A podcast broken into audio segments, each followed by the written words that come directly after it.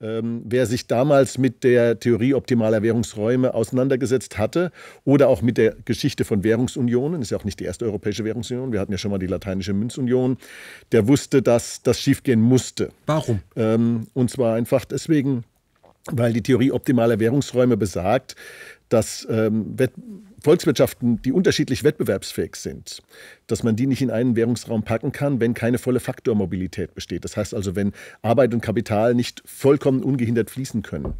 Zu, diese, zu diesem ungehinderten Fließen gehört aber nicht nur, dass die Grenzen offen sind, sondern da kommt natürlich das ganze Thema Sprachbarrieren dazu, kulturelle Barrieren dazu, ähm, unterschiedliche Gesetzgebung dazu. Das heißt also, ähm, das erfordert ein enormes Maß an Harmonisierung, äh, wenn man so will. Und es erfordert auch ein enormes Maß an Flexibilität, in den einzelnen Ländern hinsichtlich beispielsweise solchen Dingen wie Lohnanpassungen. Mhm. Also wenn äh, Ungleichgewichte nicht mehr über Wechselkurse angepasst werden können, also wenn ein Land nicht mehr abwerten kann, dann kann diese Abwertung nur dadurch kompensiert werden, dass zum Beispiel die Löhne sinken. Das war das Problem in Griechenland. Das mhm. hat man ja sehr deutlich da gesehen. Lange Rede, kurzer Sinn, das ist ein fragiles und ein Beispiel eines fragilen Geldsystems. Mhm. Was wäre und, ein robustes? Und ein robustes Geldsystem wäre ein Geldsystem, wo das Geld nicht mehr über Kreditschaffung in die Welt kommt. Sondern? Naja, denken Sie an den Goldstandard.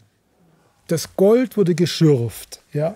Es wurde geschürft ähm, und kam als Vermögenswert in die Welt. Jetzt haben Sie natürlich ähm, vom äh, Goldstand, können Sie weiterentwickeln. Das können Sie, müssen Sie nicht unbedingt an das Metall äh, knüpfen. Man kann solches, ein, ein, Geld, das einen, den Charakter eines Vermögenswertes hat und nicht keine Verpflichtung darstellt, kann man auf andere Weise kreieren. Ein sehr modernes Beispiel ist natürlich Bitcoin. So, willkommen zusammen zum 21 Podcast. Ähm, ein Teil von euch hat uns ja jetzt live schon ein paar Minuten äh, länger zugehört. Ähm, wir sind heute mal wieder zu dritt und zwar einmal mit dem Markus. Hallo. Und mit dem, ich muss das jetzt so sagen, Gigi. hallo, hallo. hallo danke, Gigi. Danke.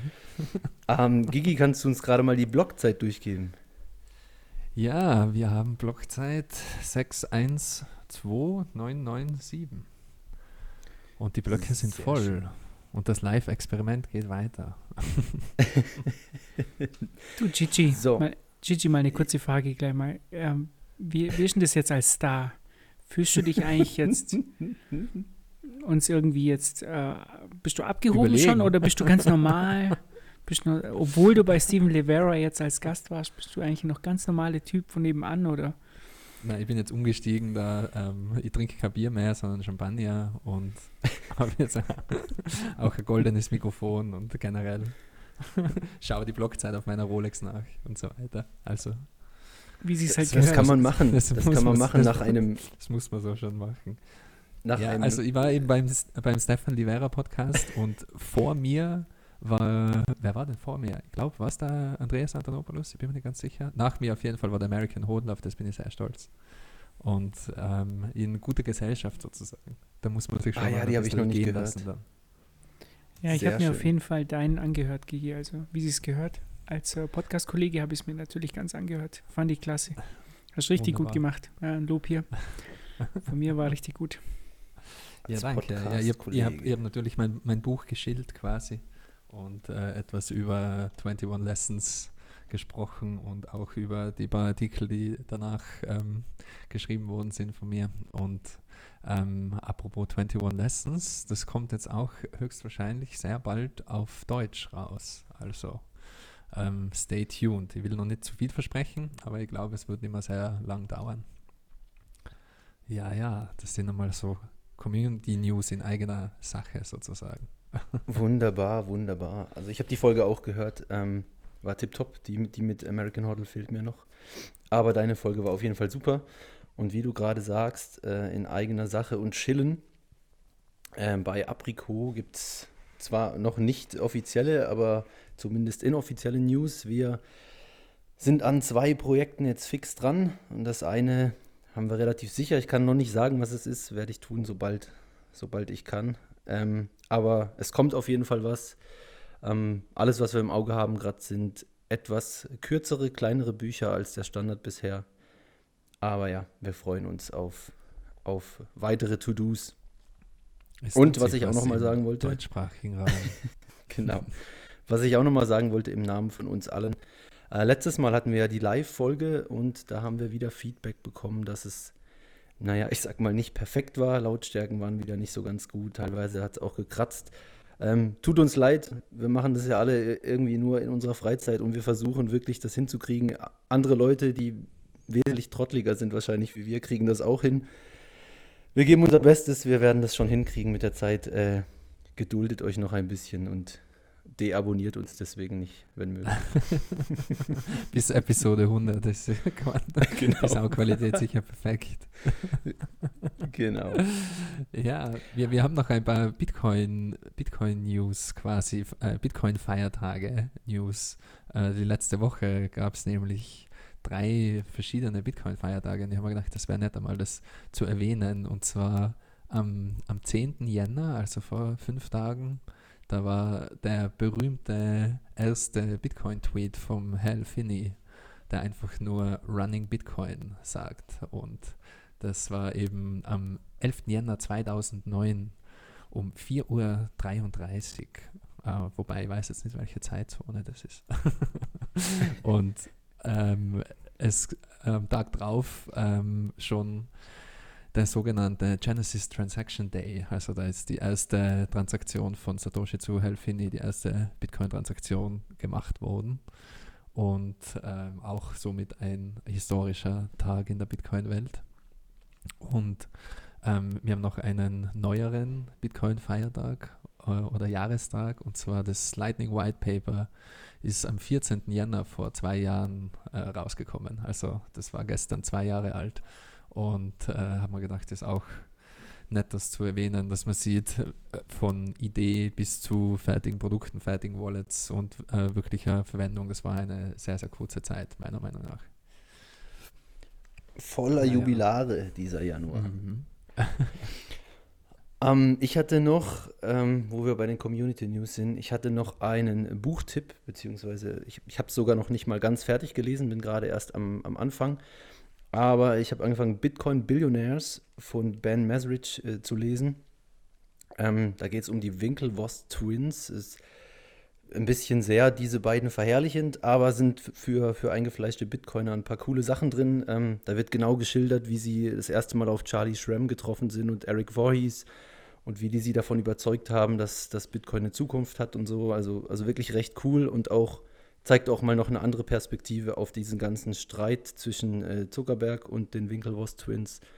Äh, auch noch interessant, ähm, er zeigt so ein bisschen, wer, wer mag Zuckerberg, was man ja mittlerweile weiß, wer er so wirklich ist und, und, und nicht nur so, wie er damals in diesem Hollywood-Film dargestellt wurde, als äh, der absolute, gute, tolle kleine Junge, sondern dass er schon ziemlich äh, gewitzt, gewieft und auch nicht immer ganz so der coole Typ ist. Erzähl mal, was, was erzählen die da von ihm? Weil man hat ja von dem Film hat man ja absolut positive Meinung von ihm und die anderen beiden sind ja so die abgehobenen Volldeppen. Ja, das, das Krasse ist, dass dieser Film basierte auch auf einem Buch, wenn ich, wenn ich mich nicht irre, wenn ich das richtig äh, gelesen habe. Und das Buch damals war auch von demselben Autor, also dieser Ben Mesrich. Und der hat jetzt eben dieses Buch geschrieben, um auch da nochmal am Anfang die Perspektive ein bisschen gerade zu rücken. Also er hat auch selber gesagt, er ist selber ein bisschen mit Schuld dran, wie, wie das damals rüberkam und, und auch wie die Winkelwost rüberkam. Und eben, er rückt das ein bisschen zurecht und ähm, da wird es dann halt auch schon teilweise aus Sicht der Winkelwost-Brüder dargestellt und, und da ist der schon sehr gewitzt, abgebrüht und, und da sind eben solche Direct Messages aufgetaucht. Das kam ja dann irgendwann vor ein paar Jahren auch raus. Das, damals als als der Film rauskam, war das, glaube ich, noch nicht bekannt. Aber das kam jetzt vor ein paar Jahren raus, dass es Direct Messages gab, wo er mit diesem anderen Kollegen, der CTO bei Facebook wurde, ähm, wo er da über die lästert und sagt, ja, ich, ich, ich, äh, ich lasse jetzt denen ihr Website-Programm da irgendwie auslaufen und dann ähm, präsentiere ich ihnen, was das, an dem ich dran bin, eben Facebook, was besser ist. Und äh, das Geld von denen kann ich ihnen noch abknüpfen, die Schnösel und so weiter und so fort. Also so mega mega geplant eigentlich, dass er, dass er die Idee von denen nehmen will und, und, und optimieren will und uns neu aufziehen. Er hat dann gesagt, irgendwie, äh, ich starte das doch nicht, ähm, also in diesen Messages stand es wohl, ich starte das doch nicht äh, und arbeite dabei für die. Ähm, ich muss für mich selbst arbeiten, ich kann ihnen dann vielleicht einen Anteil anbieten, äh, aber, aber ich werde das doch nicht groß machen unter denen, irgendwie so nach dem Motto.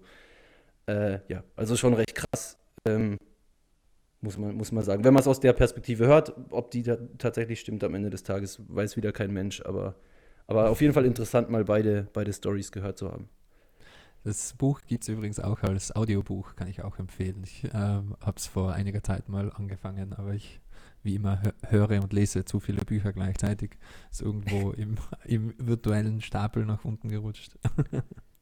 also ich, ähm, ich habe es physisch zwar zu Hause, aber ich bin eben auch noch nicht dazugekommen und das habe ich letztens gesehen, ich habe einen Audible-Credit noch übrig. Dann habe ich es mir auch noch als Audio geholt, weil jetzt kann ich es auf der Fahrt immer hören. Uh, und, also ich höre es auch und es ist wirklich cool. ja, ähm, dann hatten wir noch eine Zuhörerfrage von Robin, Freiheit und Bitcoin. Bei Bitcoin gibt es ja zwei bis drei Multisig-Wallets. Geht das bei Lightning auch? Gigi? Kurze Antwort, nein.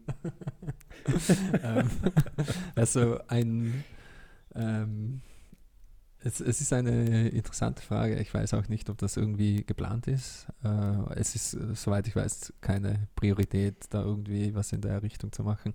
Ein äh, interessanterweise aber ein Lightning Channel ist eine äh, Multisig-Transaktion. Also es ist ein Tool of Two Multisig und ähm, ist somit ähm, könnte man vielleicht auch bejahen, dass das das bei Lightning auch gibt somit, aber es ist halt eine spezielle Anwendung, ähm, wie man eben dann durch dieses Transaktionskonstrukt ganz schnell Geld hin und her schicken kann. Also das ist das ganze Prinzip, auf dem Lightning eben aufbaut. Aber ich denke, die Hörerfrage geht, da geht es darum, kann man sich quasi ähm, die gleiche Sicherheit verschaffen? Und die Antwort ist zurzeit schlicht und einfach nein. Also Lightnings, Lightning Wallets sind als Hot Wallets anzusehen und ähm, es ist nach wie vor auch nicht vernünftig, große Summen in Lightning zu haben. Also Loss, Loss of Funds kann nach wie vor auftreten. Man, man steckt sein Geld rein und es ist weg. Es ist immer noch Beta-Software. Und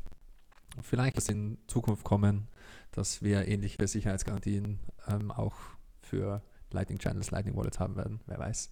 Ähm, wie gesagt, bin, bin immer noch bin immer noch beim Aufholen in der Lightning-Welt. Ähm, das Vielleicht weiß das sogar der Markus noch mehr als ich. Ja, ich, ich wollte es eigentlich auch mal googeln, weil irgendwie habe ich da schon mal was davon gehört. Und äh, das geht ja auch in, irgendwo in Richtung Channel Factories, oder? Dass mehrere Leute auch zusammen. Was spricht denn dagegen, dass, dass noch mehr als zwei Leute einen Channel zusammen betreiben? Weißt du, vom Grundsatz ja. her. Ja, ja, spricht nichts dagegen. Ich glaube, es geht ja. da nur um ähm, Oder dass du, genau, oder dass du einen Channel aufmachst, ähm, praktisch zwei aus drei oder vielleicht ähm, von deiner Seite aus dann äh, praktisch vier aus vier oder so. Nee, das wäre dann halt nicht vier aus vier, sondern vier aus sechs. Dass du dann halt ähm, drei Schlüssel hast und der andere drei. Das könnte ja theoretisch möglich sein. Ich, ich habe es mir aber nicht ich habe irgendwas mal davon gehört oder so, aber ich bin mir nicht sicher. Aber grundsätzlich also, zu deinem Punkt, äh, dass Lightning halt für kleine Beträge da ist, ich, ich glaube, das ist äh, ein Marketing, das, das sollten wir eigentlich ablegen. Weil, was spricht ah, man eigentlich na, dagegen?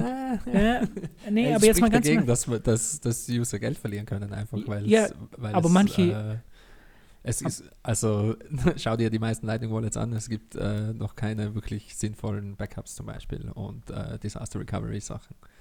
Also ich, ich, ich bin da lieber etwas vorsichtig und ähm, konservativ sozusagen, weil ähm, ich, ich glaube nicht, dass es sinnvoll ist, viel zu viel Geld in Lightning zu stecken und dann ähm, dieses Geld auch zu verlieren. Und außerdem gibt es nach wie vor ähm, in Lightning selbst äh, Channel Limits und äh, Transaktionslimits und so weiter. Zu, das meine ich gar nicht. Das, das meine ich ja gar nicht. Ich will auf einen ganz anderen Punkt hinaus und das hatte Jack Mallers auch letztes Mal gesagt und das hat mir eigentlich ähm, zum Nachdenken gebracht, dass ganz viele seiner Kunden ähm, auch solche, solche Channels haben wollen, um einfach zu traden, weißt und, und da geht es auch um Geschwindigkeit und da spielen ja oft äh, 50.000 Euro gar keine Rolle bei diesen Summen. Ja, und dann ja, gibt es also wirkliche Kunden, um ja, und die wollen halt wirklich ein, zum Beispiel ähm, ein Lightning Channel zu einer Exchange und es dann so benutzen ne? und dann ganz schnell die Funds hin transferieren, irgendwie verkaufen oder so oder sie gleich zur, äh, wieder zurücktransferieren. Ich glaube, solche ja, Dinge werden kommen. kommen. Das wird sicher kommen, aber vergiss nicht, dass vor wenigen Wochen noch äh, wir kritische Bugs in Lightning hatten und äh, die wird es sicher wieder geben und immer noch geben. Also ähm, da sei einfach Vorsicht geboten. Ich glaube, dass das kein äh, nicht unbedingt ein gutes Marketing für Bitcoin wäre, wenn ähm, große Trader und Exchanges äh, umsteigen auf Lightning und Millionenbeträge täglich hin und her schupfen und äh, dann kommt irgendeine ein kritischer Bug und ja, es, es, es werden da Channels geleert ähm, über mehrere Millionen Dollar Beträge. Also das ist ja, das ist ja alles schön und gut, Gigi, aber ich glaube, dass das Marketing einfach von Lightning, dass man sagt, das ist ja nur für kleine Beträge, das ist einfach falsch. Und äh, ja, der Jack hat das ja auch sehr gut so erklärt. Ja, aber der, der Jack hat das, weißt wir müssen halt von dem Narrativ halt, der hat es sehr gut erklärt in dem, äh, der, in dem letzten Podcast mit ähm, What Bitcoin Did, weißt du? Mit, ja, ja, ich hab's schon gehört. Ja. Ich fand das und richtig gut. Ich, ich hab's schon gehört und es wird auch kommen, aber äh, es, es, wird kommen, mehr sage ich gar nicht dazu. es wird nur Zeit brauchen, Testing brauchen. Die Stabilität kommt mit Zeit. Also okay. auch Software-Stabilität. Ähm, ich, was ich hier gerade gesehen habe, äh, unser Gewinnspiel ähm, gab es ja, wann war das? Letzte, vorletzte Folge? Ich weiß es gar nicht vorletzte mehr. Folge. Ähm, da hat gerade äh, der schöne Ad Branching Root einen Post gemacht. Er hat äh, alle drei Bücher bekommen und schreibt Best Contest Prize I've ever received. Thank you so much. äh, mit einem schönen Bild mit den drei äh, Büchern, Gigis 21 Lessons, ähm, der Standard und Bitcoin-Geld.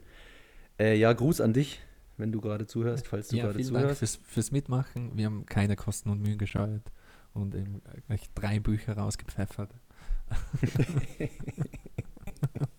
ja, unser glücklicher Gewinner. Ähm, ja, schauen wir mal. Es wird sicher wieder mal ein, ein Gewinnspiel geben. Mit, mit dem nächsten Buch dann 2021. so, ähm, dann kommen wir mal zu den Non-Technical News. Es gibt, es gibt nicht so viele Bitcoin-spezifische diese Woche, aber dafür wieder ein paar, ein paar lustige News aus der Welt der Wirtschaft und Finanzen. Oh, oh, der vielleicht äh, gerade das schon gesehen oder sowas. Ähm. Bitte? Deine Verbindung ist gerade, ich glaube, deine Verbindung war gerade gerade schlecht. Irgendwas, oh. Ab, zumindest auf meiner Seite. Ja, ich okay. habe es auch, auch so gehört, ja. Aber jetzt Also dann okay. probiere ich es nochmal. Alles wieder gut. Also, nochmal. Noch nochmal von vorne. Äh, Non-Technical News, ja, eben. Es gab nicht so viel extrem Bitcoin-spezifisches ähm, die letzte Woche, aber dafür ein paar lustige, lustige Artikel aus Wirtschaft und Finanzen. Und zwar habt ihr das vielleicht auf Twitter schon gesehen. Der Zins kommt nicht zurück von Markus Schieritz in der Zeit, war das, glaube ich. Ähm, ja, der Artikel besagt so grundlegend, ähm, dass Forschungen untermauern, dass ein sinkender Zins eine normale Entwicklung ist. Und dass das daran liegt, dass die Gefahr, verliehenes Geld zurückbekommen, äh, immer kleiner wurde, über die letzten Jahrhunderte sogar. Und äh, das Fazit ist dann auch lustigerweise, die EZB scheidet als Ursache für die Zinsentwicklung weitgehend aus. Markus, was meinst du denn zu der Aussage?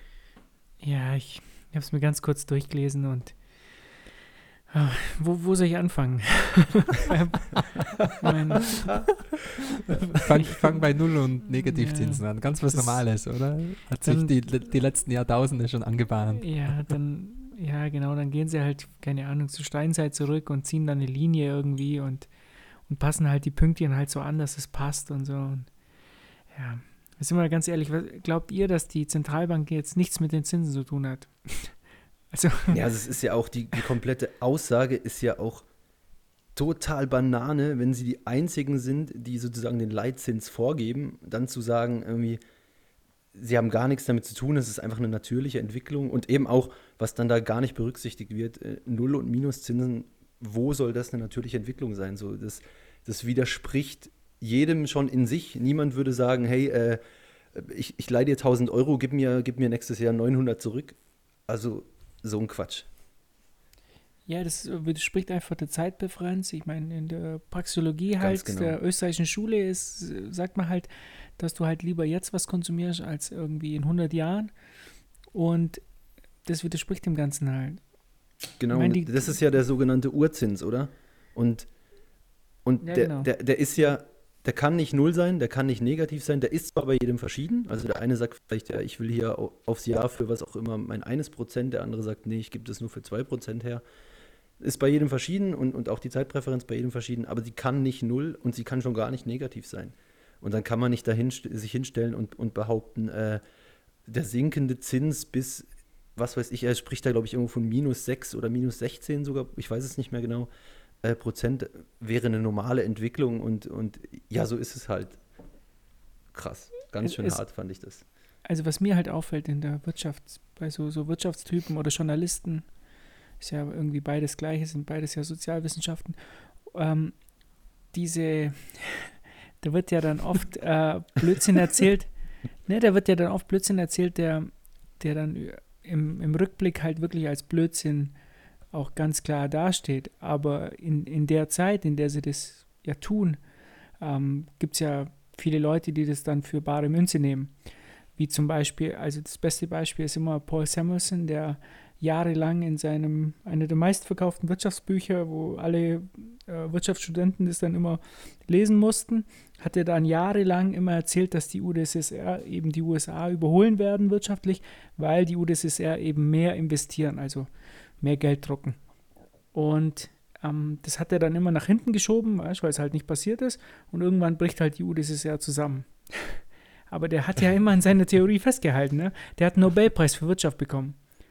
Ja, aber wenn, wenn er an der Spitze gewesen wäre und den Kommunismus perfekt umgesetzt hätte, dann hätte es dann ja wahrscheinlich funktioniert, oder? Das war ja, ja in, richtiger in, in deren Welt, oder? In deren Welt ist es halt so, wenn halt irgendwie fünf Leute ein Loch buddeln und zwei es dann wieder zuschaufeln, dann haben sieben Leute Arbeit. Ja. ja. und alles ist gut und, und, und so sieht er das. Und wenn du halt investierst und keine Ahnung, wenn dann Leute irgendwie, das ist ja diese ähm, Broken Window Theory oder wie sie Fallacy. heißt, ja, Fallacy, wenn halt irgendjemand ein Fenster kaputt macht, dann ist super, weil da hat jemand da wieder arbeiten kann, Fenster reparieren. Ja, deswegen sind ja Kriege ja. auch so gut für die Wirtschaft, Markus. Ja, genau. Das, wieso das kommt halt vom gleichen Bullshit halt, ja. ähm, da gab es einen Artikel auf Coindesk, ein russisches Atomkraftwerk will Strom und Platz für Miner bereitstellen. Gigi, du hattest da, glaube ich, mal reingeschaut.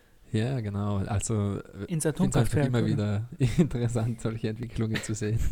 als, als großer Atomkraftbefürworter geht mir da das Herz auf, wenn ähm, vor allem ein russisches Atomkraftwerk wirklich meiner einmieten will. Also da geht es darum, die haben eben natürlich quasi Energieüberschuss sozusagen und wollen das für Datencenter und für Miner bereitstellen und die sagen eben auch, dass Miner natürlich einen großen, aber auch einen sehr stabilen Energiedemand haben. Also die äh, sind sozusagen gute Energieabnehmer. Und da wollen sie eben ähm, Platz für Equipment bereitstellen und eben auch günstig Strom an Miner verkaufen. Und ähm, ja, sind interessante Entwicklungen. Was da auch noch in dem Artikel war, was äh, mir neu war eigentlich und vielleicht äh, es wert ist zu erwähnen, Seit ähm, Dezember gibt es ein neues Gesetz in Russland, dass alle Daten über russische ähm, Bürger in Russland gespeichert werden müssen. Also ähm, das, das war da mit dabei, weil es eben auch um Datenzentren gegangen ist und ist eine interessante Entwicklung meiner Meinung nach ähm, generell global das zu sehen, dass es da immer mehr Gesetze in die Richtung gibt, dass man keine Datensilos mehr in anderen Ländern haben darf. Also verstehe ich das richtig? Das? Äh, ganz kurz darf ich eine Zwischenfrage stellen. Sehe ich das richtig? Das bedeutet, wenn in der Theorie ein Russe einen Facebook-Account hat, müsste nach diesem Gesetz Facebook dafür sorgen, dass dessen Daten auf Servern in Russland gespeichert sind. Ja, so habe ich das verstanden. Aber okay. die Russen haben sowieso keine Facebook-Accounts, die haben ja dieses VK. Ja, ja, dieses, ich weiß, ich weiß, dieses, ich keine Ahnung, wie es heißt, aber dieses typische Dings da, ich weiß nicht, wie es heißt. Ja, Markus, komm, gib deine Meinung preis dazu. Zu, zu nationalen äh, Datensilos. Ich habe seit Wie du möchtest, da Datensilos oder Atomkraft. Seit Bitcoin habe ich irgendwie gar keine Meinung zu anderen Dingen. Ich habe keine Ahnung. keine Zeit. Klingt gesund, ja. ja. Zu interessiert mich nicht. Keine Ahnung. Ja. Okay. Was, wo, wo, wo, sind klar, die, wo, sind dann die Infos? Weißt du auch, ähm, muss ich da, Bildzeitung ist bei mir, glaube ich, gesperrt, das kann ich gar nicht öffnen. Wo kriege ich dann diese, solche Infos denn her? Nur, nur als, als Gedankenexperiment ah. eventuell. Ähm, was, was ich interessant finde bei den Dingen ist, dass es auf, auf einer technologischen Ebene oft gar nicht möglich ist zu bestimmen, wo wirklich die Daten liegen und ähm, das, das macht das ja alles nicht ganz einfach. Wenn, wenn ich jetzt als russischer Bürger zum Beispiel meinen Pass digitalisiere oder sonst irgendwas mache und dann wirklich auf die Bitcoin-Blockchain hau, wo, ist, wo, wo sind dann die Daten? Also finde ich immer spannend, das so drüber nachzudenken, weil meiner Meinung nach machen halt die Gesetze nur bedingt Sinn. Also ich weiß schon auch, wie es gemeint ist von den Gesetzgebern, aber trotzdem ist äh, wert vielleicht darüber nachzudenken. Ja, auf jeden Fall. Und du könntest ja auch deine komplette Musik- und Filmsammlung auf der BSV-Blockchain speichern. Dann bist du da rechtlich auch aus dem Schneider. Ne? Da kann dir auch keiner an den Karren fahren. Ja, wenn wir, wenn wir schon bei BSV sind, soll, sollen wir einfach die, die, die ganze Episode für BSV aufwenden. Es, es, ähm, es gab ja wirklich ein BSV-News-Item. Sollen wir zu dem gleich springen, Fab? Was sagst du? Das, das glaube ich jetzt nicht, dass das von dir kommt. Also komm, machen wir es ganz kurz und schmerz, schmerzlos. So, also, auch hier die neuesten News. Es gab eine BSV-Kursexplosion. Unglaublich. Wir empfehlen ganz klar den Kauf. Nein, Spaß beiseite. Also, äh, ich habe mir vorhin den Artikel noch dazu durchgelesen. Ähm, äh, und es ist wohl klar, dass über 99 Prozent äh, des Handelsvolumens diesbezüglich einfach absolut fake sind auf irgendwelchen äh, Exchanges, die keiner kennt, von wiederkehrenden Accounts und so weiter und so fort. Und äh, dieser Pump kam scheinbar nach den News, dass äh, Craig Wright äh, die Keys dem, einem Mediator übergeben hat im Gericht. Und noch am selben Tag hat aber von der Gegenpartei, von diesem Kleinman oder Kleinman, ich weiß gar nicht, ähm, der Bruder direkt äh, durchblicken lassen, äh, dass er, dass der Craig Wright jetzt wohl erneut Dokumentenfälschung betrie betrieben hat, äh, weil in den Dokumenten einfach nur 16.000 äh, Adressen waren, also Bitcoin-Adressen und keine valide Info bezüglich der Keys. So, fertig mit dem Thema. So. Ich, ich wollte da schon noch was sagen. Nicht ganz. Wollte auch noch was sagen. Hat ja, hat ja noch Ach, wir haben ja noch, wir haben ja noch den Profi-Trader heute hier drin. also, erzähl mal. Erzähl ich habe ja auch so eine To-Do-Liste, so wie ihr, weißt du, was, was will man alles den ganzen Tag machen, ja, und da stehen ja ganz viele Sachen drauf und unter anderem steht auch drauf, Bitfinex, also Lightning-Channel äh, zu Bitfinex öffnen und das mal testen. Und ich habe dann noch einen alten Account und dann habe ich halt heute was überwiesen und äh, habe dann gleich mal Bitcoin wie geschortet. Aber nur mit 50 Dollar, also. Aber der Kurs ist gleich eingebrochen, also. du bist so wenig Liquidität. Bist schon im Plus. Ja, ich bin natürlich, natürlich, natürlich ein guter Trader halt wie, wie ich. Ihr wisst ja, immer, immer wenn ich, wenn ich loslege, dann, dann wackeln die Kurse. Also anscheinend, wenn ich kaufe, fallen immer Kurse und jetzt habe ich mir dazu entschlossen, einfach zu shorten, weil das ist ja dann, da machst du ja Gewinn. Ja? Ja, ja, Absolut. Also, also ich kann da auch nur empfehlen, ich kann da nur empfehlen, kommt in unsere Trading-Gruppe, ja, der, der, der, ja. der Markus Trading Bot, äh, der shortet Markus hier. startet äh, eine, eine bezahlte Trading-Gruppe jetzt. der shortet hier Altcoins, das ist BSV kann man joinen. Ihr habt sichere 5% am Tag, ja, die sind sicher. Also da gibt es da gibt's gar nichts. Not, uh, also uh, not so, so ein, so ein dreckiger Shitcoin, dann greife ich nicht einmal zum Shorten an. Also absolute furchtbare Scheiße. Es, es, blutet meinem Hals, dass wir überhaupt drüber sprechen. Aber so, also eben falls deswegen es nicht, falls es noch nicht klar ist, für, falls wir neue up. Zuhörer haben, alles, was nicht Bitcoin ist, ist ein Shitcoin. Das ist ganz einfach. Der, Mit Bitcoin weinen wir. Ganz kurz, Gigi. Ja? Der Dennis, der wollte es ja wissen. Der Dennis hat mir ganz klar gefragt, der Dennis will ja immer wissen, wann ich Bitcoins kaufe, weil dann kauft er nicht. Alle anderen wollen ja auch immer, ich bin ja sozusagen der Counter-Indicator. Ja. Und jetzt habe ich mich halt aufs Shorten spezialisiert. Ne? Ja, kannst du dich schon mal darauf einstellen, dass BSV nochmal um 150 Prozent pumpt. ja. Deine 50 Dollar sind so, sowas von weg. Ich hoffe, du hast ähm, hundertfach geleveraged. Nein, äh, jetzt, das ist ja auch immer so ein Ding. Also ich habe ja gesagt, ich habe mit 50 Dollar geschortet. Das ist ja dann, das ist ja kein Leverage. Das kommt ja, also, das fragen auch immer ganz viele Leute, gell, das, ich glaube, das mit dem Shorten, das wird nicht verstanden. Du verkaufst halt, äh, Bitcoin ist wie im Wert von 50 Dollar oder das waren dann 0,2 oder so. Das ist ja kein, du, das kommt ja darauf an, wie viel, wie viel Collateral du auf der anderen Seite hast, um das zu, also wenn ich jetzt zum Beispiel nur ein Dollar eben ähm, als Sicherheit hätte bei äh, Bitfinex, ich weiß gar nicht, ob das möglich ist, dann wäre das natürlich ein, ein 50x, glaube ich, oder? Ich, äh, Trading im Turm, sage ich dann. Trading im Turm, ganz genau. Also ich, ich kenne mich ja dann auch nicht aus, aber. aber ist auch gar nicht so wichtig. Trade, ja. Trading für Dummies. Aber okay, hey, genug davon jetzt. 10 Dollar, 10 Dollar Gewinn, ja. Jungs. 10 Dollar Gewinn. Also, stopp, ja, ja. Also nur ja, fürs super. Protokoll, ich habe große Abneigung gegen jeglichen Shitcoin und große Abneigung gegen Trading im Generellen. Meiner Meinung nach kann man die Dinger alle nicht traden. Dein Short ist schon gerackt, da bin ich mir sicher. Ich habe mir schon ja. die 50 Es wird auch weiterhin so gehen. Also ich, ich, bin sehr skeptisch, auch was äh, die längeren Marktzyklen und die ganzen Sachen angeht. Ähm, ich glaube, mit Traden 99% der Personen, die es probieren, fahren ein damit. Und äh, genauso mit Shitcoin-Traden oder Shitcoin unter großen Anführungszeichen Investitionen. Ich glaube, die meisten Leute fahren einfach komplett ein. Deswegen, man kann es nicht oft genug sagen, Bitcoin, Dollar Cost Averagen, nicht drüber nachdenken, mehrere Jahre ähm, hodeln und ruhiges Gewissen haben, sozusagen. Meine, also meine Meinung zu dem ganzen Thema also Gigi wollte auch noch sagen, das mache ich ja nicht. Also ich trade nicht. Das wäre schon Nein, nice. ich, sag's, ich sag's nur für die ja. Zuhörer, dass ja. man da nicht äh, ein falsches Bild vermittelt, eventuell. Wenn man ja. eine Viertelstunde lang über BSV, Trading und Shorting gesprochen hat. das ist alles nur Spaß. Sagen. Es ist alles nur Spaß. Oh. Der Markus wollte sich nur einen Spaß machen. Weil ich habe um, ähm, einfach, so, ähm, äh, ich wollte einfach nur testen, wie das mit Lightning eben funktioniert, weil das ja auch, finde ich, das war ja eigentlich die News, dass es, dass Bitfinex eben Lightning Channels akzeptiert. Und ähm, das war wirklich erstaunlich. Du, du setzt halt ähm, sozusagen eine Transaktion ab und dann taucht es sofort auf der Exchange auf und du kannst halt äh, das sofort verkaufen, wenn du willst. Also es war schon, das ist schon äh, eine krasse Entwicklung. Ich denke mal so in die Richtung wird es das gehen, dass, dass viele andere Exchanges das eben auch einführen.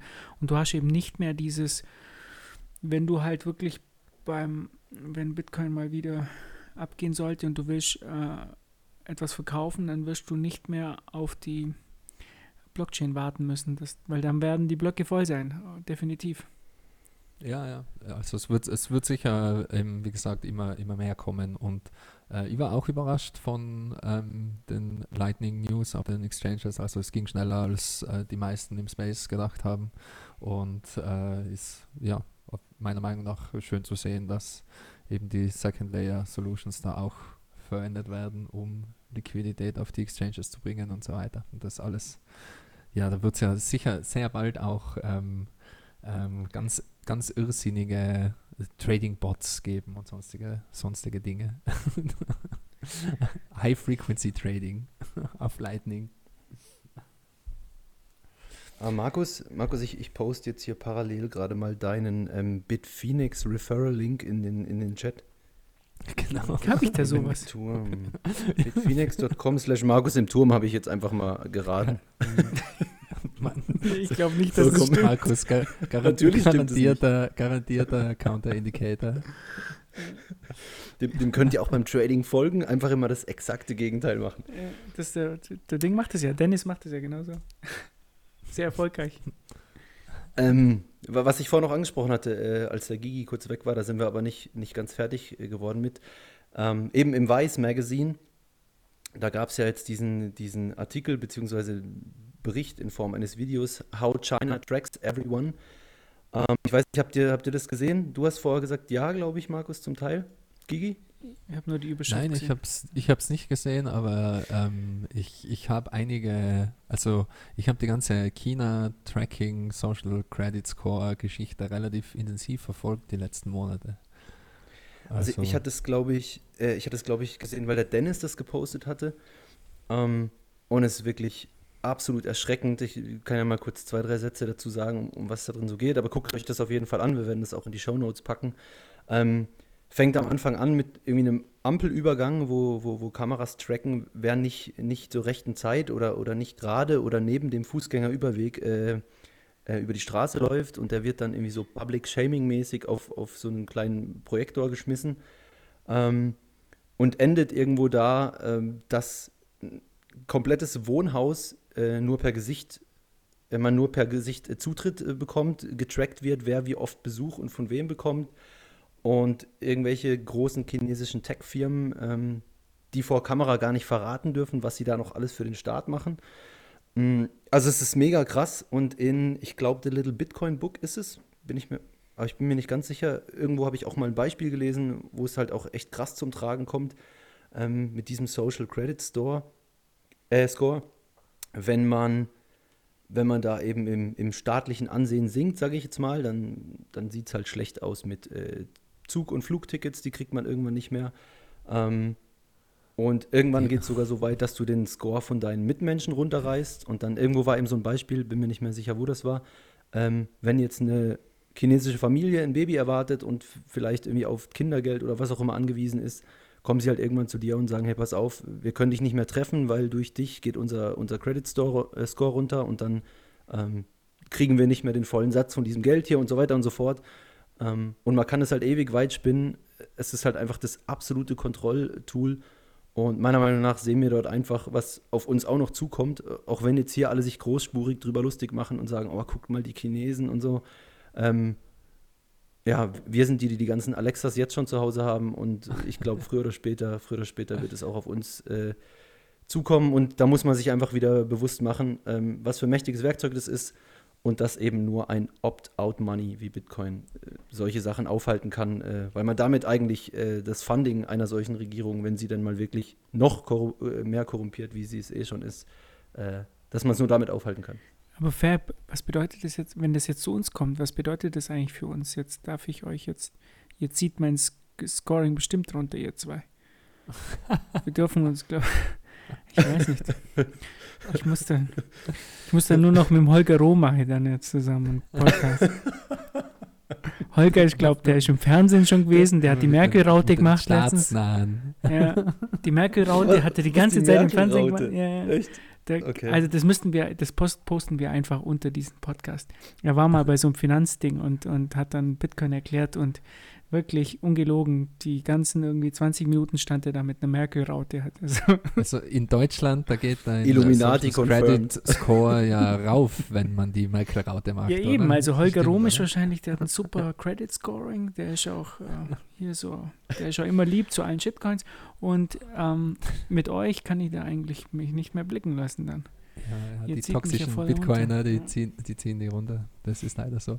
Ich würde zu dem Tracking noch gern was sagen. Und zwar, ich glaube, ja. es ist einfach in China, es ist jetzt ein gutes eben Beispiel, wie ähm, schlimm sowas sein kann und auch was für ähm, ja, was für Auswirkungen das haben kann, äh, auch wenn es mehr oder weniger für viele Leute äh, unter Anführungszeichen harmlos klingen mag, ähm, aber die Auswirkungen, die werden immer krasser und immer weitgreifender und ich glaube, die Regierung wird auch immer frecher, so ähnlich wie auch ähm, generell weltweit auf den Flughäfen die Sicherheitsbestimmungen und Kontrollen und die Eingriffe in die Privatsphäre immer frecher werden. Also in Australien zum Beispiel, da sind sie ja jetzt auch schon ähm, befugt, die elektronischen Geräte, also dein Handy und dein Laptop und so und dein Computer, alles, was du mit hast, aufzubrechen, digital aufzubrechen sozusagen. Und ich glaube, man sollte da ähm, äh, sehr, ähm, sehr genau darauf schauen, was da passiert. Also in China auch, ähm, da gibt es jetzt schon Maßnahmen, dass sie zum Beispiel äh, dir deine Haustiere und deinen Hund äh, wegnehmen, weil äh, du bist laut Regierung nicht mehr fähig, auf deinen Hund aufzupassen, weil deine, dein Social Credit Score so niedrig ist.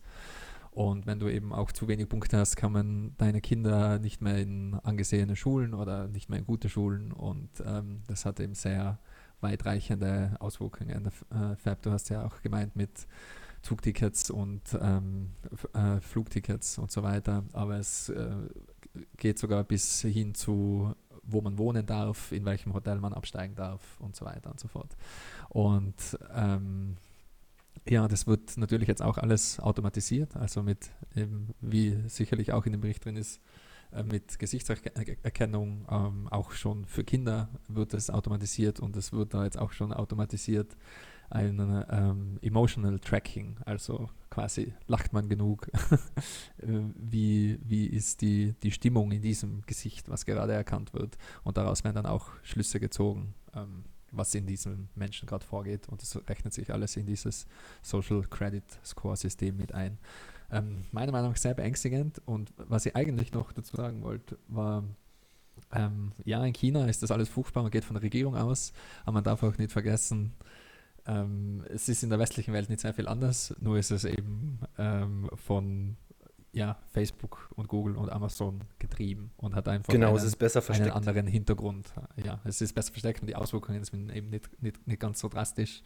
Aber äh, wir leben schon in einem Überwachungsstaat. Es äh, ist halt nicht unbedingt die chinesische Regierung, die an, äh, in jeder Kamera drin steckt, aber der der Google und der Facebook Tracking Pixel ist in, in jeder Seite und in jedem App und ähm, ist äh, nicht weniger unbedenklich, würde ich sagen. Also äh, ja, es, es ist meiner Meinung nach kein einfaches Problem zu lösen. Es, es, ja, man kann eh nur so gut es geht auf seine Privatsphäre achten und ähm, quasi das nicht kampflos aufgeben und äh, ja, so Projekte eben auch wie Tor und äh, natürlich eben auch Bitcoin und andere Privacy Preserving Projects sozusagen unterstützen. Aber ja, trauriges, schwer, schweres Thema, weil ich glaube, es wird die nächsten Jahre noch so weitergehen. Vor allem, wie wir alle wissen, wir werden das Bargeld verlieren. Äh, das Bargeld ist auf jeden Fall dem Untergang geweiht und ich stimme da auf jeden Fall mit dem Alex Gladstein von der Human Rights Foundation überein, der eben auch meint, es gibt zwei mögliche Zukunft, äh, Zukunftsszenarien. Auf der einen Seite eben das, was wir jetzt gerade in China sehen, digitales Geld zentral überwacht und unter einer autoritären Kontrolle oder eben ein freies Geld, äh, in diesem Fall Bitcoin, welches nicht so leicht überwachbar ist und von niemandem kontrolliert wird.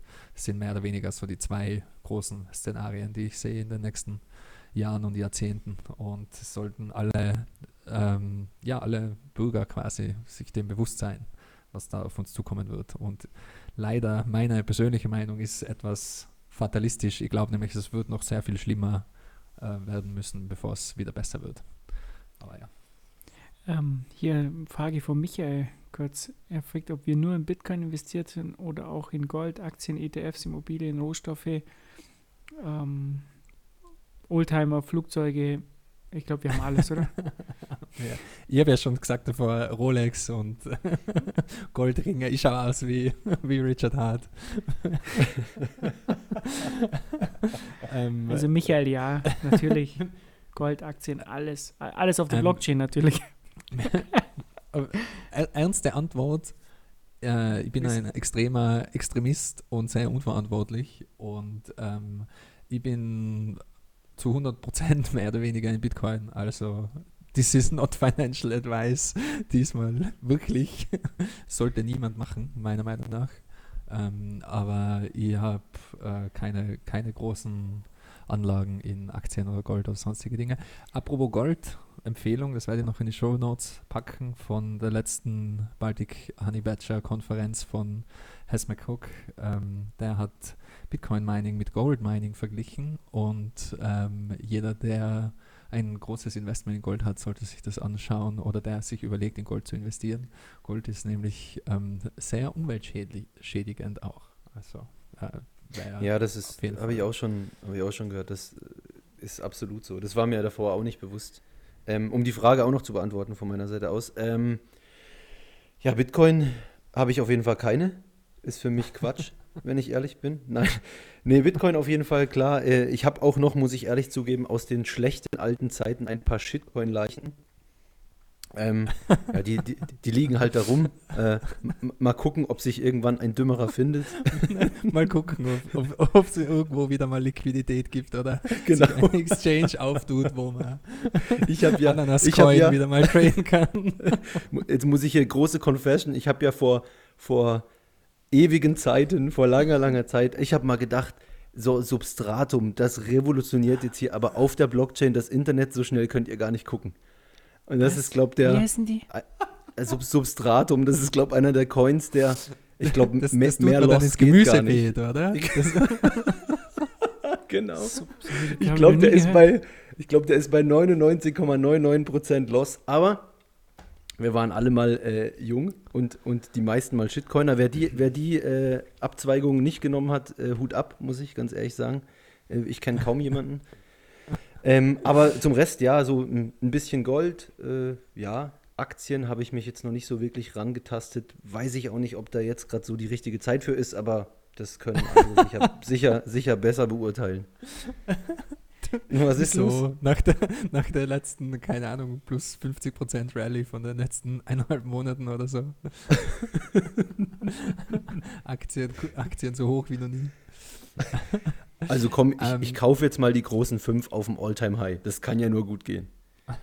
Also, also generell, ähm, generell, um, um die Frage halbwegs ernst zu beantworten, Bitcoin ist nach wie vor ein extrem, äh, also ein, ein extremes Asset. Und ich würde es nicht einmal Investition nennen, weil ich, in meinen Augen, ich persönlich sehe Bitcoin wirklich als Investition. Ich sehe es eben als alternatives Finanzsystem und als ein, eine Möglichkeit, ähm, was Neues aufzubauen und als Opt-out vom jetzigen System. Und ich interessiere mich hauptsächlich eben äh, für die Technologie dahinter und das ganze ähm, Bitcoin-Ökosystem, was sich in den letzten Jahren aufgetan hat. Und für mich ist das äh, einfach mehr oder weniger Beruf und Berufung und natürlich auch äh, zu, auf, eine, auf, eine, gewisse Art und Weise Investition, aber es sollte meiner Meinung nach nicht das Hauptaugenmerk sein, weil die meisten Bitcoiner, die ich kenne, die haben nicht mehr vor, in Fiat zu exiten. Also die haben nicht mehr vor, den Bitcoin zu verkaufen.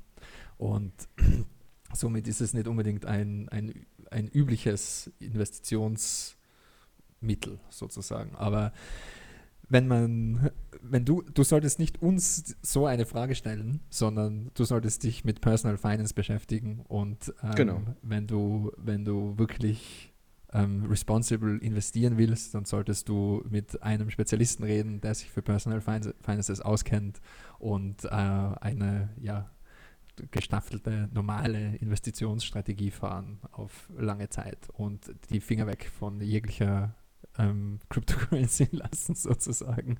Und die meisten Portfolios in der Richtung, die haben so äh, 1% in Bitcoin ähm, als eben sehr ähm, risikoreiches Asset. Also ich, nur, ich ja nur, nur, um da niemanden in den, in den finanziellen Ruin eben zu stürzen mit unseren und Anführungszeichen Tipps. Also ich habe jetzt äh, keine Ahnung vom Investieren, muss ich ja ehrlich sagen, Michael. Äh, auf mich sollte sowieso nicht hören bestes Investment Advice von mir, äh, reich heiraten. Funktioniert normalerweise immer am besten. Ein Freund von mir hat einen guten Spruch, niemals ohne Grund heiraten. Also man sollte schon ein paar Hektar sich mit einer Ehe so irgendwie lukrieren. Ein, ein, gutes Mitgift einsacken. Ja. um, ähm, ja, ja wenn wir es wenn schon vom, vom Bitcoin halten haben, da habe ich vorher noch was gelesen. Hier der, der Hodl-Modus ist äh, stärker als jemals zuvor. Scheinbar sind äh, mehr als ein Fünftel, also knapp über 20 Prozent, vom aktuell verfügbaren Bitcoin-Supply äh, seit, hat, er hat sich seit mehr als fünf Jahren nicht mehr bewegt. Und das zeigt halt mal wieder, dass äh, die Store-of-Value-Analogie immer weiter Fahrt aufnimmt, dass es viele Leute gibt, die einfach for the long term ähm, das halten, um Entweder um aus Fiat-Geld zu flüchten oder natürlich auch aus Spekulationsgründen. Aber da muss ich sagen, äh, über fünf Jahre ja, ist, ist jetzt zumindest keine kurzfristige aktienähnliche Spekulation mehr, sondern, sondern eigentlich schon äh, ein Long-Term-Investment. Was meint ihr? Ja, also es gibt da eine, ein, paar, ein paar sehr nette Analysen und diejenige, die mir da am besten gefällt, sind die sogenannten Hodl Waves. Ähm, die, da sieht man das auch sehr schön visuell, dass einfach mit jedem Hype-Cycle in Bitcoin neue, ähm, eben neue Leute ähm, in den ganzen Space kommen und etwas Bitcoin kaufen, dann etwas mehr Bitcoin kaufen, dann all in gehen, weil sie wahnsinnig sind. Und äh, aus dieser ganzen Menge gibt es dann immer einen gewissen Bruchteil, die, ähm, wie Trace Mayer so schön sagt, die Hodlers of Last Resort werden, also die unter keinen Umständen verkaufen.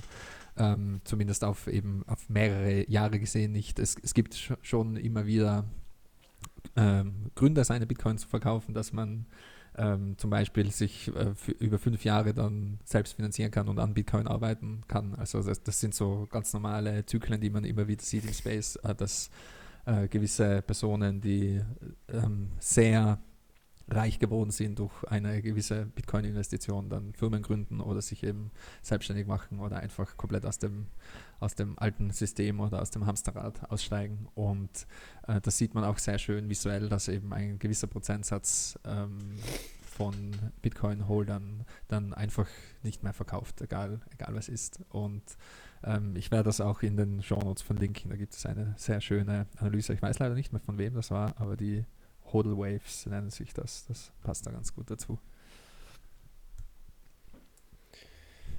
Ja, sehr gut. Markus, hast du auch noch was zu, hinzuzufügen? Nee, passt schon. Ich sag dann schon, wenn es nicht passt. Ich höre zu und dann, wenn ihr Blödsinn erzählt, so. komme ich sofort. Sind schon ganz schön lange unterwegs, da müssen wir uns vielleicht mal ein bisschen beeilen.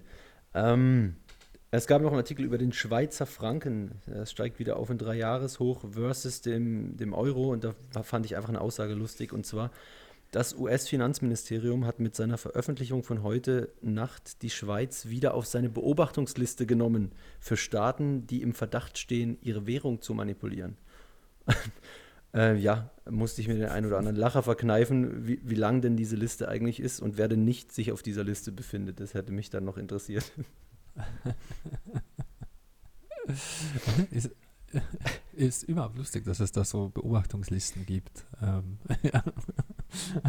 Werden da nicht alle, würden da nicht alle draufstehen? Also, ja, eben, das ist, ich, ich meine doch auch, ich, mich würde auch interessieren, wie man das dann rankt, wer da, wer da vorne ist und, und, und nicht vorne. Wahrscheinlich geht es nur um Manipulation dem US-Dollar gegenüber.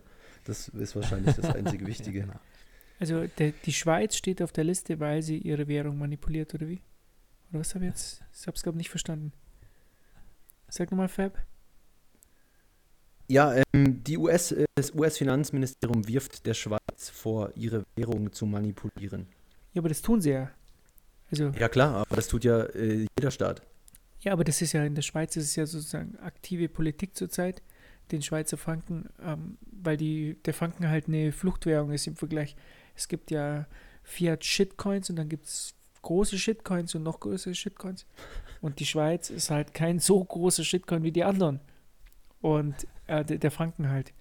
Und die kaufen ja, ich glaube, Schweizer, ähm, die Schweiz ist ja auch einer der großen Aktien oder, oder Aktionäre bei Apple wenn ich das letzte ja, Mal so Ja, ja, das stimmt, das stimmt. Ein riesen, riesen, äh, riesen Stash haben die bei Apple. Habe ich letztens erst gelesen. Das Problem für die Schweizer ist halt, ähm, dass du, dass die Löhne und alles sich nicht so schnell anpassen können. Jetzt kommen halt ganz viele Europäer und aus anderen Ländern halt Leute und geben ihre Shitcoins dort ab und wollen Schweizer Franken haben. Und die Schweizer, wenn, da, da wertet natürlich, also durch den Kaufdruck wertet natürlich der Schweizer Franken auf. Und die können es ja nicht zulassen, sonst, sonst müssten ja die Löhne ja sinken. Also das ist ja ganz schwierig für eine Volkswirtschaft. Und dann versuchen die das halt nicht so schnell aus der Kontrolle werden. Also versteht ihr, was ich meine? Ja, natürlich, ja aber es ist, halt ja prinzipiell, ist ja prinzipiell deren Ding und fertig. So, so wie es auch das Ding der USA und das Ding von Deutschland ist, mit ihrer Währung scheinbar zu machen, was sie möchten. Ja, die machen das halt, die betreiben halt eine aktive Politik das ist ja dann eigentlich ähm, richtig so, ja. Aber was wollen sie, ja genau, was wollen die, die USA machen? Ich meine, ja, schwierige Geschichte eigentlich. Also. Ja. So, ähm, ja, einen Punkt haben wir noch. Äh, Markus, äh, wolltest du da vielleicht kurz was sagen? Ich weiß nicht, ob du es ganz geschaut hast. Äh, Positionen 20 von der, von der freier Journalismus-Plattform KenFM, der große Finanzcrash, das Ende der Demokratie. Ich habe jetzt schon mehrfach gehört, soll wohl ein empfehlenswerter Talk sein über Wirtschaft, Finanzen und so weiter und so fort. Kannst du da vielleicht einen kleinen Überblick geben? Also ich habe es jetzt, glaube ich, es geht zweieinhalb Stunden lang, oder? Ich glaube, ich habe eineinhalb ja, Stunden ja. habe jetzt durch okay. und es ist wirklich super. Also ähm, Markus Kral und äh, Thomas Mayer. Thomas Mayer ist ja ehemaliger Chefvolkswirt von der Deutschen Bank, laufen wirklich in Höchstform auf. Also richtig gut. Jetzt nichts unbedingt Neues für mich. Also aber Markus Krall vor allem bringt es wirklich auf den Punkt. Also da sieht man schon, dass er sehr viel Ahnung hat zu, zu jedem Thema, ähm, bringt es wirklich auch schnell und perfekt auf den Punkt. Die anderen beiden, ich meine, wie, wie heißt denn der eine Typ, der, der das Buch geschrieben hat, Bargeld oder so? Der, der ist komplett ahnungslos. Also den, der, ist, der ist komplett, der fällt halt schon ziemlich ab. Im Vergleich zu den anderen. Ja, kann man, kann man schon so sagen. Also der hat wirklich gar keine ich Ahnung. Hätte, ich hätte dich ja gern auch mal in so einer Runde. Ja, aber es, du musst ja immer einen Idioten mitnehmen. Weißt du? Also. Aber und dann, äh, der Max Otte war auch teilweise okay, ja. Aber im Vergleich halt zu, zu Krall und äh, Thomas Mayer war das schon, da, da, sehen die halt schlecht aus. Muss man ganz klar sagen, weil die zwei Jungs halt das gerockt haben. Muss man echt äh, auch einfach mit ihrem Wissen halt. Muss man wirklich, und, und jeder, der irgendwie wissen will, wie unser Finanzsystem funktioniert, der, der könnte sich die Sendung anschauen. Das ist wirklich toll gemacht. Also ja, also ich muss auch sagen, ich, ich, ich kenne KenFM jetzt schon relativ lang. Ich habe das lang auch viel konsumiert. In letzter Zeit ist nicht mehr so viel, nachdem mir durch Bitcoin klar geworden ist, wie, wie sehr linkslastig die Plattform teilweise ist. Aber trotzdem ist es echt, ist es echt äh, guter Journalismus, muss man wirklich sagen. Wirklich sehr oft sehr objektiv, wesentlich, wesentlich reflektierter als, als jetzt äh, in irgendeiner ARD-Talkshow am Abend oder so. Ähm, und eben gerade diese Positionen-Show äh, ist, ist immer recht cool. Da ist immer irgendwie recht gemischtes Publikum und dann gibt es äh, interessante Diskussionen, muss man wirklich sagen. So, jetzt sind wir aber auch durch damit. Ja, bitte? Dann, dann, dann stimmt das also, was die, die Bild-Zeitung und so weiter schreibt, dass Bitcoin ein Einstieg ist in die Alt-Right-Welt und in eine rechtsradikalisierende Technologie, oder wie, Fab? Nee, aber du weißt ja, du, du weißt ja, ich, ich kann mit diesem links-rechts, so, so wie es deklariert wird, eh nichts anfangen, weil es gar keinen Sinn ergibt. Es gibt es gibt sinnvolle Positionen, die werden links zugeordnet, es gibt sinnvolle Positionen, die werden rechts zugeordnet, dann wird aber links und rechts noch irgendwie faschistische oder nicht faschistische Sachen zugeordnet. Das ist komplettes Chaos und Quatsch und nutzlos, meiner Meinung nach. Bringt gar nichts. Keiner kann in einem Wort sagen, wie seine Einstellung ist. Das ist komplett Sinn. Wie auch ah, ich schaff's ganz leicht. Ich schaff's ganz leicht. Ein Wort für meine politische Ein Einstellung. Ja. Bitcoin. Ja, so einfach ganz genau. ist es. Ganz genau. Einfach nur frei. Jetzt, dreht sie komplett am Rad, ja, Jungs. nee, komm. Nee, ich kann, ja. also ich kann euch zum Beispiel ein Beispiel geben. Äh, wenn, wenn jetzt zum Beispiel dieser, dieser Typ, der das Bargeldbuch geschrieben hat, ich, mir fällt der Name nicht ein, der hat dann äh, zum Beispiel das Beispiel gebracht, dass viele bringen Wien als, äh, da funktioniert der Wohnungsmarkt ja in Wien anscheinend super gut und so und, und da ist ja 70 Prozent der Wohnungen gehören irgendwie der Stadt und da ist es halt so, die sozusagen die Wohnungen werden von der Allgemeinheit querfinanziert und da, wenn du so eine Wohnung haben willst, dann brauchst du halt Beziehungen. Das, du musst nicht den höchsten Preis zahlen, sondern du musst jemanden kennen oder die Wohnungen werden vererbt und ähm, sozusagen für, für Leute von außerhalb, die, die kommen da nicht rein, sondern du musst halt irgendwie eine bestimmte Zeit in, ähm, in in Wien gelebt haben oder so. Das gibt es halt Kriterien und entweder kennst du halt einen Politiker oder gehörst zur richtigen Partei oder so, dann kriegst du halt die Wohnung. Weißt du, das ja, findet der dann gut, weil es ja billig ist. Ja. Aber das ist auch in, in Österreich eben, ähm, weil das hört sich jetzt so an wie Korruption und so weiter, aber in Österreich ist das nicht, nicht Korruption, sondern es hat einen eigenen Begriff und es nennt sich einfach Freundalwirtschaft. Und das ist was ganz was Gutes. Gibt es ja. in Deutsch auch. Eben. Und äh, das ist ganz was Normales und ganz was Gutes. Wenn man, in, wenn man in eine gute Schule kommen will, muss man nur einen Direktor kennen. muss man nur den richtigen und, und so weiter. Also es ist, das ist halt viel nicht besser. Nur, nicht nur in Wien ja. so. Ja. Das ist halt viel besser wie die Marktwirtschaft, weißt wo irgendwie dann äh, jeder dann einen höheren Preis zahlen kann, sondern da sind, da bekommt halt der, dass der halt die besseren Beziehungen hat. Ne? Und das findet er dann zum Beispiel toll. Kann man so sehen, muss man nicht. Ja. Aber gut. Ja, ja lass, uns mal, lass uns mal übergehen zum, zum, zum technischen Stuff. Gigi, ja, ich werde now it's your turn. Die, die, letzten fünf Minuten die, die technischen News schnell runter, runterbrechen. Es ist nämlich gar nicht so viel. Ähm, und ich habe da auch noch was reingepackt, allgemein.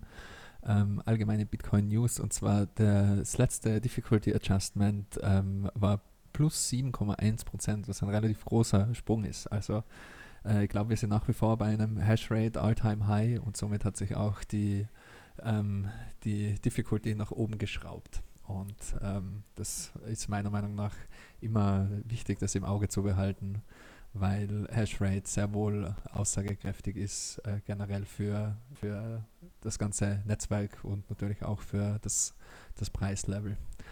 Ähm, andere technische News sind hauptsächlich Releases von äh, diverser Software, die interessant ist für Bitcoiner. Ähm, angefangen mit Samurai Wallet. Da ist jetzt das Mobile Mixing in, in der Testphase. Also das ist noch ein, ein geschlossener Test und da gibt es jetzt aber schon die ersten Mainnet Mobile Mixes, die äh, auf die, die auf der Blockchain auftauchen. Also TDFD, einer von den Samurai-Developern, hat das auf Twitter announced, dass es jetzt eben damit losgeht und es soll sich niemand, niemand wundern, falls da jetzt ähm, merkwürdige CoinJoin-Transaktionen auf der Blockchain auftauchen. Äh, ich bin schon sehr gespannt darauf. Ich bin ein begeisterter Samurai-User und habe auch seit äh, längerer Zeit schon selbst ein Dojo laufen. Also Dojo ist von Samurai die Server-Implementierung, ähm, dass man seinen eigenen ähm, ja, CoinJoin Coordinator mehr oder weniger laufen lassen kann und somit keine Privacy Leaks an Samurai liegt. Und das kann man mit seiner Mobile Wallet verbinden und ähm, das Mixing basiert aber noch auf dem auf, auf deinem Computer oder auf deinem Laptop oder auf deiner Dojo Note sozusagen. Äh, da gibt es noch eine eigene GUI, die separat ist von der Mobile App und der nächste Schritt wäre jetzt eben, das in die Mobile App einzubauen, dass man wirklich auf seiner Mobile Wallet ähm, ganz einfach seine UTXOs auswählen kann und die auch mixen kann. Und das wird dann so ähnlich laufen, wie das bei Wasabi ist, mehr oder weniger.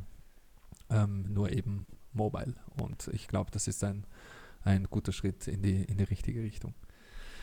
Dann, cool. ah, nur als, als Interesse, hat jemand von euch schon mal Dojo aufgesetzt? Äh, weil da gibt es jetzt auch schon äh, Rojin und es gibt auch eine Dojo-Integrierung für ähm, MyNode, genau. Hat da jemand das mal ausprobiert? Also ich habe es ganz neu, ist glaube ich nee, letzte, neue letzte nicht. Woche. Also, okay. Das neue nicht, aber ich setze es jetzt auf. Also ähm, weil das, das wird auch immer einfacher. Weil vor zwei Monaten oder so oder zwei oder drei Monaten, äh, da, da, war das noch relativ ähm, ja, kompliziert.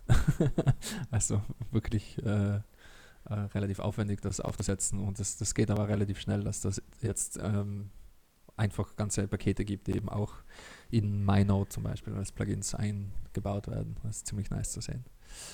Ähm, wenn wir schon bei cooler Software sind, BTC Pay Server gab es gleich drei neue Versionen und zwar gab es äh, ein größeres Update.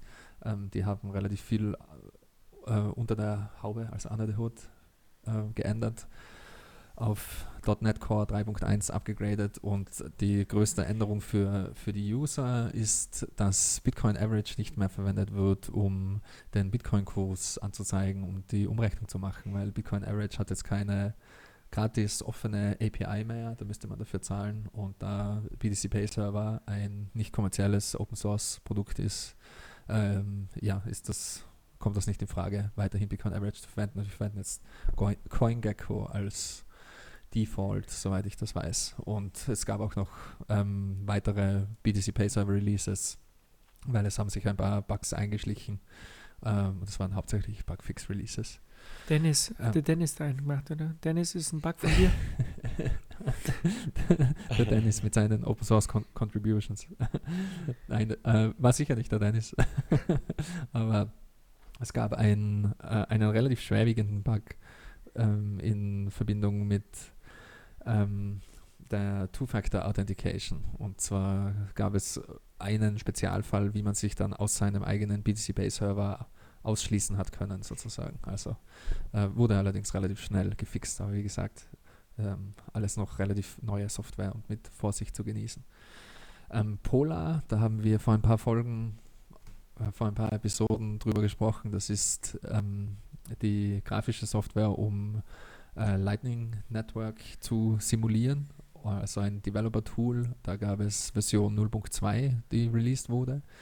Und ähm, ja, es gibt ein, ein paar äh, Upgrades und ein paar neue Features. Man kann da jetzt ähm, mehrere Bitcoin Core Nodes in einem Netzwerk äh, laufen lassen und die individuell starten und stoppen. Und man kann auch ähm, Lightning Invoices generieren und bezahlen und das äh, somit simulieren.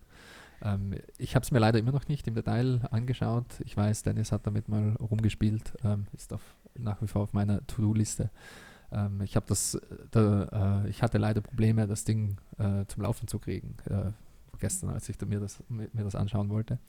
Aber wie gesagt, es sieht sehr nice aus und ich, ich freue mich drauf, das zu verwenden. Ich will wirklich jetzt mal äh, ein kleines Lightning-App äh, basteln und damit etwas rumspielen.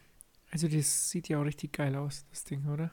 Ich habe es jetzt auch auf der To-Do-Liste. Ich habe mir ein paar Sachen angeschaut davon, aber das sieht ja grafisch, ist es ja ja, ja, es ist richtig nice. Da klickt man sich seine Notes zusammen und ähm, eben verbindet die miteinander, macht Channels und ähm, muss eben nicht in, in kleinlicher Handarbeit auf der, äh, auf der Kommandozeile seine im, im, Testnet seine ähm, Channels und Nodes hochstarten und so weiter.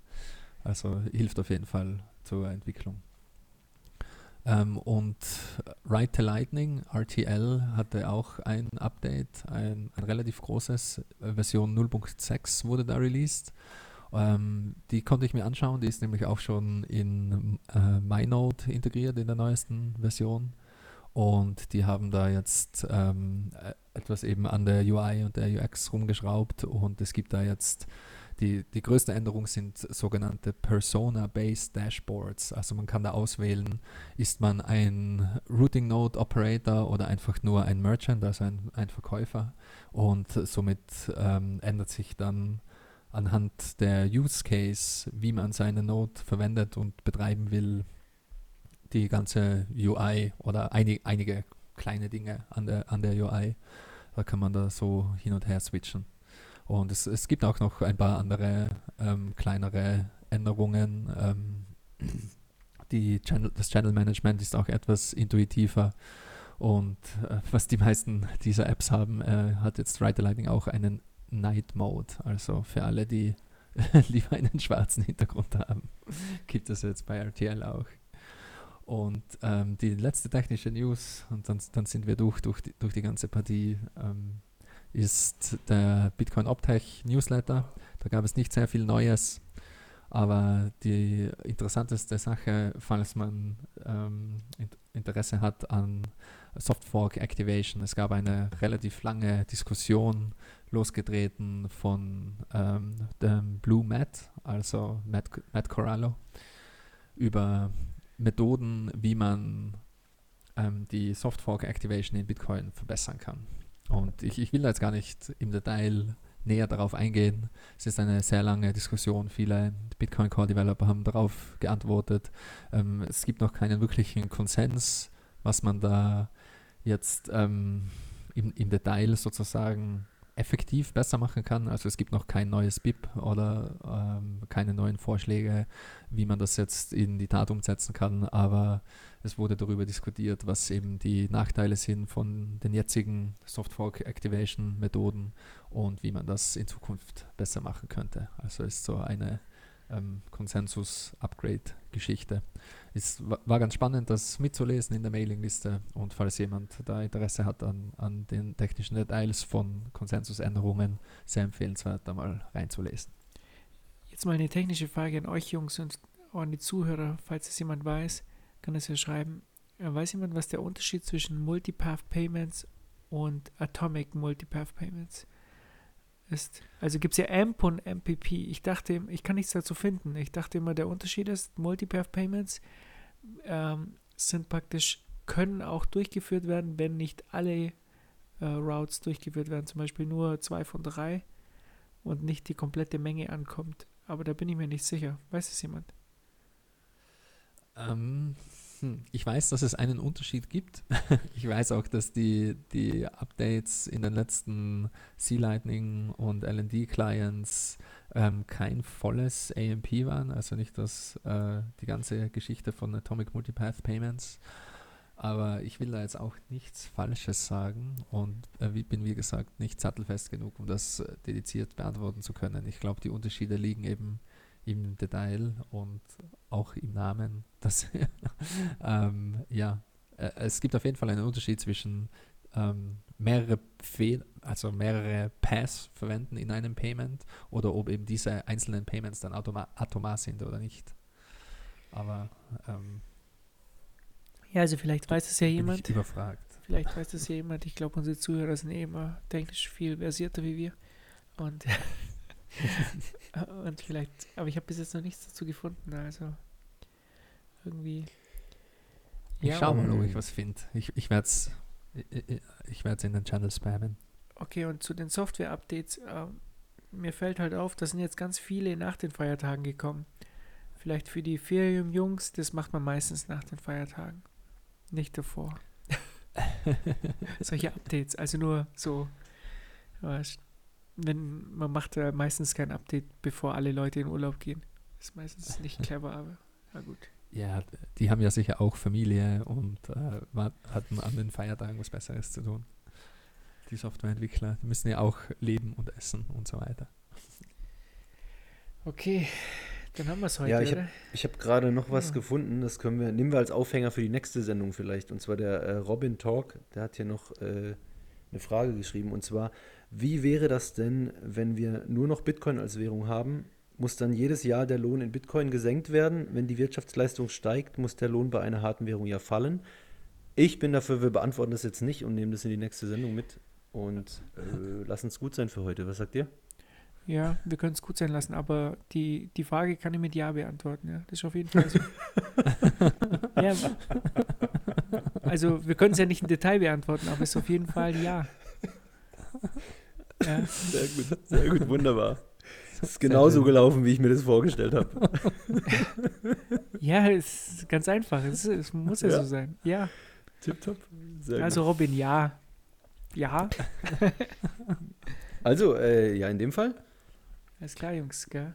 Ciao, ciao. Wünsche ich ja, euch und den Zuschauern Woche. einen schönen Abend, ja. Bis ja, dann. Genau. Macht's Bis gut. Satzstapel nicht vergessen. Ganz genau. I was broke, unemployed, I was starting to slouch. I was sleeping in the basement on my mama's new couch. That's when I heard it all, a chance to skirt it all. A money like my last girl. Completely virtual. Got the top graphic cards, got a power supply, a microprocessor, a motherboard, a tower and drive. I put the RAM in the RAM slot, drive in the larger bay. Topped it off two fans, like a Chargers game. Price back to 30, I missed out, I fear. Crudely assemble a rig like a BP engineer. My friends and family smiling, smirking, all make fun of me. But I'ma make them eat their words because I'm gonna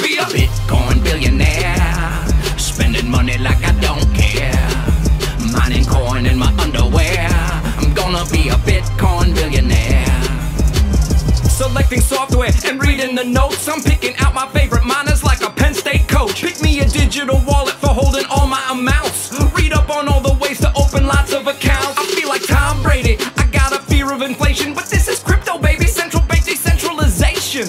The script I flipped it, laptop encrypted. My life was rotten, now all my cotton's ejected. And on my vacation, I'm crypto supplying. They call me gentrification, the way I'm black modifying. Friends asking, what's the best part of your newfound treasury?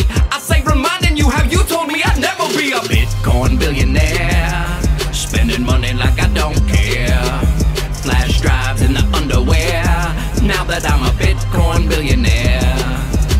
cash was never ending, yo, I'm scaling fun and rowdy. I was spending like a seven on a scale from one to Saudi, call it mad banking.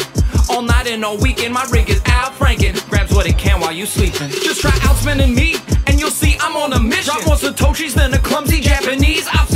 I ain't open to splits, don't care if it's best or not.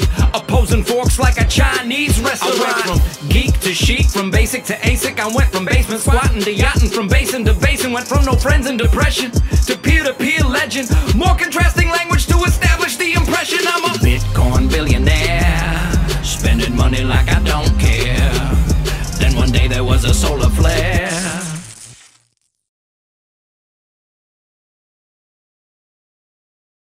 Huh. I was a Bitcoin billionaire. Spending money like I don't care. Now I just pawn my underwear. used to be a Bitcoin billionaire. Any change that you can spare? I'd settle for a Dogecoin. I'm so desperate.